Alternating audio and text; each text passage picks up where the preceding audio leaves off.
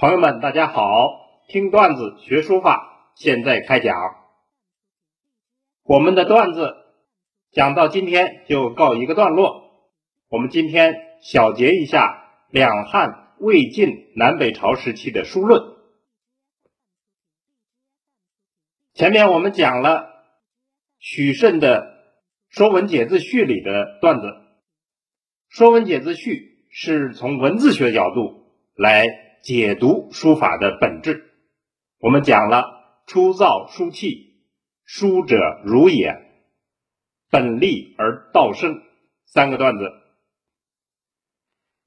接着我们又讲了赵一非难草书之风的非草书，他认为草书舍本逐末，反映了当时呃草书盛行的一个风气。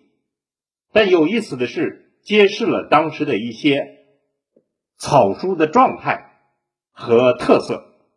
我们讲了“难而迟，在心与手”两个段子。崔院的草书式是草书的气势、事态欣赏解读的一个文章。我们讲的段子叫。扶养友谊，另外还有蔡邕九世。九世讲的是书法源于自然，所以其中包含着阴阳之道。我们讲的是阴阳生焉，这些都是两汉时期的段子。那么两汉时期这些话题是在说什么呢？首先，我们要看到两汉是一个儒学时代。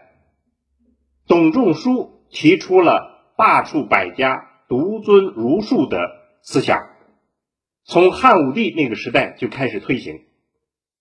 所以，他的书论思想只是在儒家的治国、治家、治学的框架下的一种具体的推演。汉代的书论。重点讲的就是书法的源头、功能、社会地位以及它的使命，然后由此来解释书法美的本质。到了魏晋南北朝时期，情况就完全又不同了。我们在魏晋南北朝这个时期讲了魏夫人笔阵图里的段子。笔阵图讲的是点画形态，讲书法的自然形态之美。我们讲了阵云与坠石，然后我们又讲了王羲之题笔阵图后里面的段子。王羲之在讲述自己的书学经历时候，讲了一些重大的感悟，主要就是向众碑去学习。而不要拘于一个小的空间来进行钻研，所以我们讲的段子叫“与众碑学吸烟”。然后有王羲之《书论》里的段子，《书论》是用一个比喻，把书法比作打仗来理解书法之美和书法操作的关键。我们讲的是，笔是将军。心是剑锋。另外还有一个特异的段子，是王羲之一段特殊的经历，他写的叫《记白云先生书诀》，这是一个奇妙的故事，他得到了道教真人的指点。我们讲里面的段子叫“书同混元之理”。我们还讲了王僧谦笔意赞里的段子。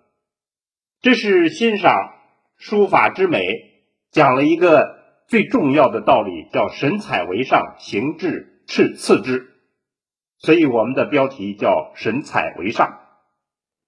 另外，我们讲了南朝皇帝萧衍的草书状，这个我们讲的时候称它为极简版的草书史，讲了草书的来源、特点、本质等等这样一些问题。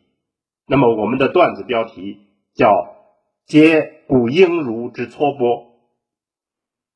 另外，我们还讲了理论家袁昂他写的《古今书评》里的段子，《古今书评》是用品评人物的方法来品评书法的风格以及风格里头的一些关键问题。那么我们讲的段子叫《红方与绝妙》。另外还有一个特殊的书《颜氏家训》。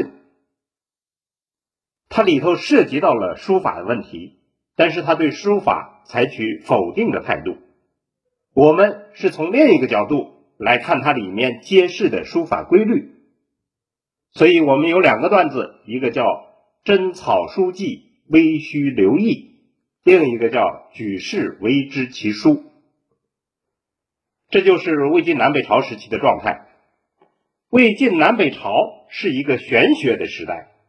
道家思想是主流，玄之又玄，众妙之门，这就是玄学的来源句子。那么，玄学的辩证思维，还有它的一些基本概念，是这个时期书论的核心基础，如阴阳关系、气、韵、意等等这样一些概念。我们说的晋上韵的书风，也是由此而兴起的。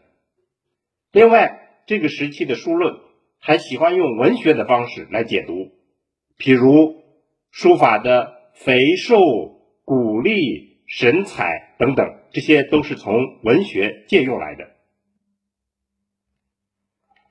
那么话题比较开放，问题也比较多。我们为了大家理解和记忆比较方便，就把它综合梳理一下。按现在时尚的说法，叫提出干货来。我们觉得干货就下面四点：第一，书者如也。这讲的是书，就是书法，是源于天地万物。书法的点画、气势、整体的造型，都与世间的万物和人自身有关。所以，书法可以模拟。可以在这里面找到书法的道理，这是一层意思。第二，阴阳生焉，书法是一个道，它等同于混元之理，阴阳关系是书法里头的核心技巧。第三，与众碑学习焉。讲的就是说，要见多识广，敞开胸襟去学习各种各样的书法，不要拘于一域。同时，还要加强书外的功夫，就是功夫在诗外这样一个借用的说法。第四，就是神采为上，书法要重视无形的。要重视形而上的东西，这就是所谓的得意而忘形，得到书法的神采，而不要在形制上滞留太久。所以我们举了王羲之他的那种书法，评论家认为是那种爽爽的气度、神采为核心，而不是其他的笔墨功夫。这四个点，书法如也，书者如也，阴阳生焉，与众碑学习焉，神采为上。希望大家用简单的方法把它做一个记忆，然后进行宽泛的理解，这样我们就会有很多收获。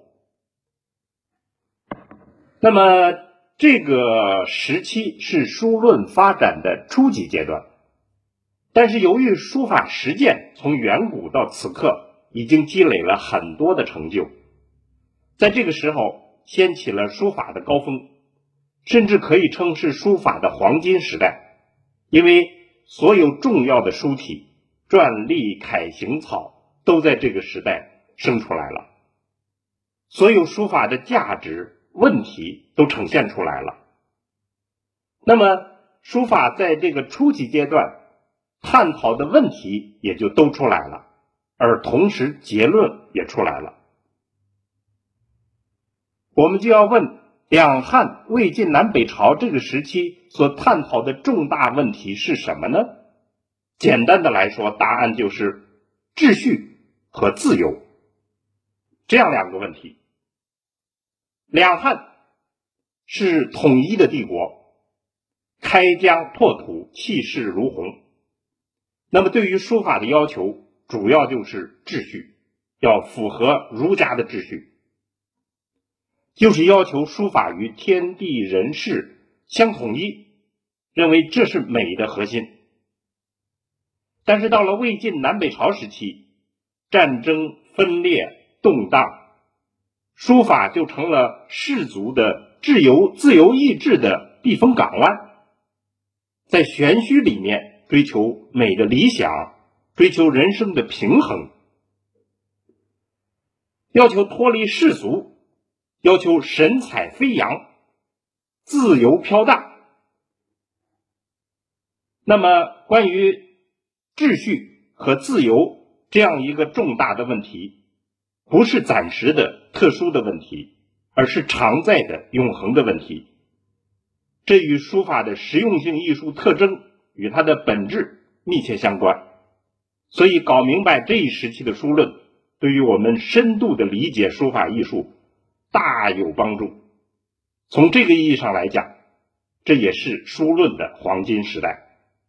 好。今天的小节就讲到这儿，听段子学书法，我们下次再见。